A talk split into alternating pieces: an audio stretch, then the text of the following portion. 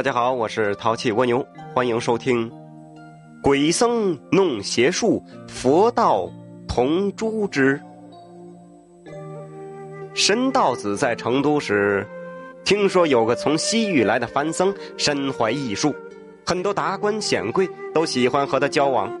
这个番僧啊，名叫错家。曾有见过他的人说呀，错家咬破手指，将血涂在纸鸟身上。然后念动咒语，这纸鸟就能飞上天际。申道子知道这件事后，怀疑这个错家就是在徐州传授邪法的妖人。他有心前去收服他。此时错家呀，就在富商黄贵的宅院中，每日前去拜访他的人特别多。有一次，黄贵宴请亲朋好友，要拜错家为师。当天去的客人很多，这申道子呢就变化成了一名商人，混入人群中前去祝贺，想要看看这个错家到底是何身份。席宴开席时，黄贵和错家才出现在大厅，与众人相见。这当时大厅是挤满了客人，申道子就坐在最后一排，有些距离。他远远的这么看了错家一眼，只单是这么一眼，他就看出来这个番僧是个鬼占尸，不是人。这一开始，申道子并没有揭穿他，他暂时坐了下来，继续观察他。申道子心里想呢，我倒要看看你有什么花招。这时候，黄贵和错家都起身接受宾客们的祝贺。大家都非常高兴。酒过三巡，有宾客就提议，要让错家表演一些法术，让大家开一开眼界，助助酒兴。此言一出，众人是纷纷附和。错家闻言笑道：“今日前来皆是贵客，就先为大家演一段小术，虚空敬酒如何？”众人闻言都问道：“何为虚空敬酒啊？”错家是笑而不语。他缓慢的闭目打坐，不一会儿啊，就看见他前面的酒壶凭空飞了起来，为在场的众人宾客倒酒。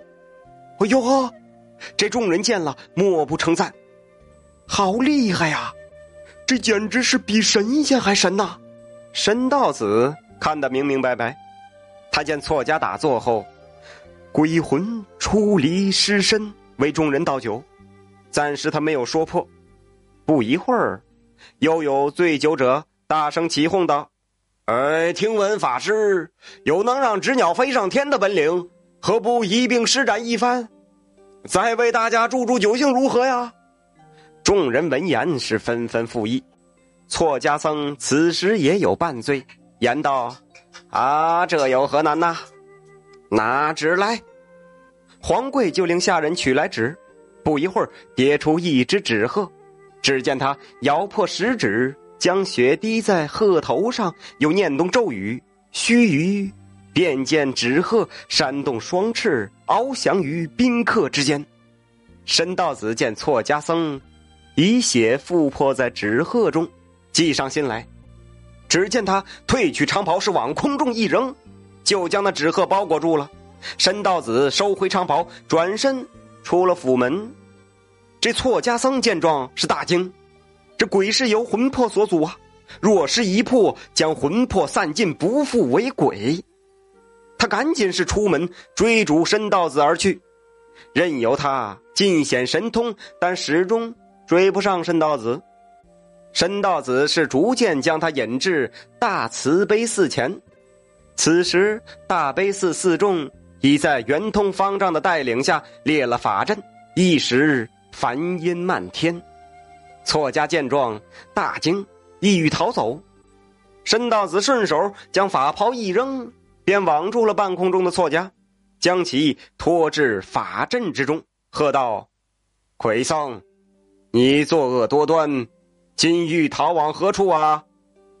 又见他与圆通见礼道：“法师慈祥，此鬼僧身份不明，然其以佛门弟子自居，行不善不法之事，本欲诛杀，想有不妥之处，今交由法师发落。圆通双手合十道：“善哉，善哉，道长有心啦。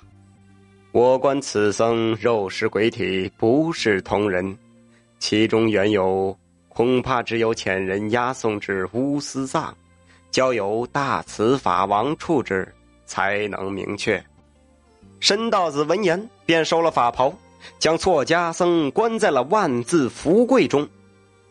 圆通又令人打扫了清洁寺院，与申道子彻夜密谈大道奥妙，一直是谈了三天三夜。